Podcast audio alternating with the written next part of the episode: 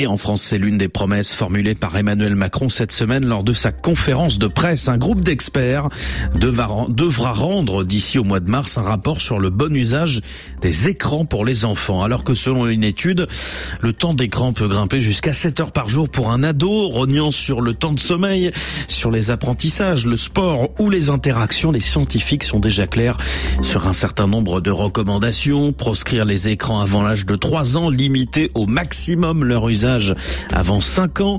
La question des supports, des contenus ou encore des risques de cyberharcèlement se pose également. Et il n'y a pas que la France où le problème se pose. La Chine a par exemple pris des mesures très restrictives il y a 5 ans. Tour d'horizon dans notre tour du monde des correspondants et cap d'abord sur l'Allemagne.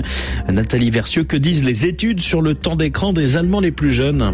Eh bien, sans surprise que cette consommation est beaucoup trop élevée, même chez les enfants de moins de 3 3 ans qui passent en moyenne 4 heures par semaine devant des écrans, alors que pour cette tranche d'âge, les recommandations sont de zéro exposition. Entre 10 et 13 ans, les jeunes Allemands passent 11 heures par semaine devant un écran pour 10 heures de sport, un véritable tournant dans un pays où la musique et le sport ont longtemps été au centre des passe-temps de la jeunesse. Ce n'est plus le cas que dans les familles privilégiées. Autre évolution intéressante, autant des portables et des tablettes 70% peuvent choisir librement leurs livres. Rappelons qu'il y a quelques décennies encore, la consommation de littérature était strictement encadrée par les familles. Nathalie Versu à Berlin, cap sur le Canada où comme partout le temps d'écran ne cesse d'augmenter, surtout depuis la pandémie.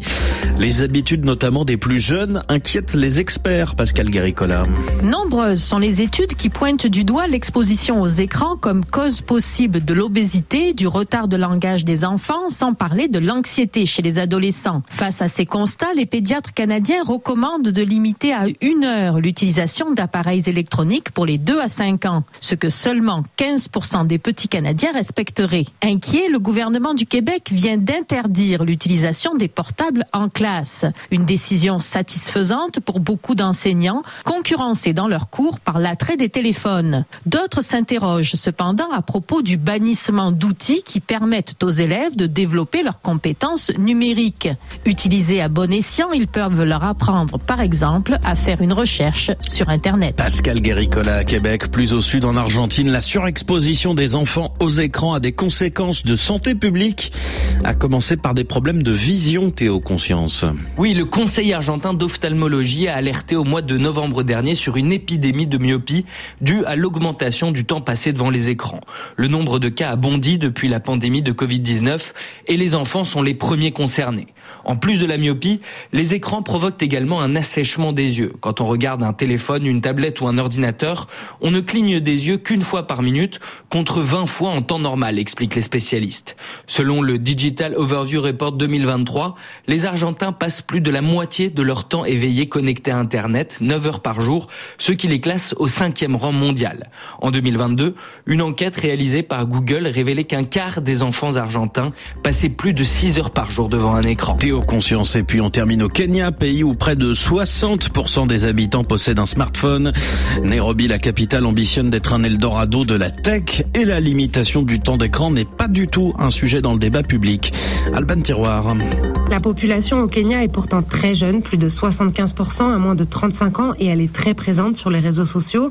La majorité des Kenyans y passent en moyenne une à 5 heures par jour d'après une étude de l'autorité des médias. 19% des 15-17 ans interrogés disent y passer plus de 6 heures. Mais le peu de discussion autour des écrans porte plutôt sur la supervision des contenus visionnés par les enfants. La ministre du Travail l'année dernière, par exemple, alertait sur les risques de cyberharcèlement tout en encourageant les parents à utiliser les écrans dans un but éducationnel. Le débat public est en fait largement dominé par d'autres priorités, comme la crise du coût de la vie. Et puis, il faut comprendre qu'il y a une forte disparité dans l'accès à Internet entre urbain et rural. La pénétration sur le territoire est d'environ 30%. Pour certains foyers, le coût élevé est un vrai frein et dans les régions les plus reculées, le manque d'infrastructures reste un défi. Alban Tiroir, notre tour du monde des correspondants, le temps d'écran chez les jeunes en Allemagne, au Canada, en Argentine et au Kenya. C'est à retrouver sur RFI.fr.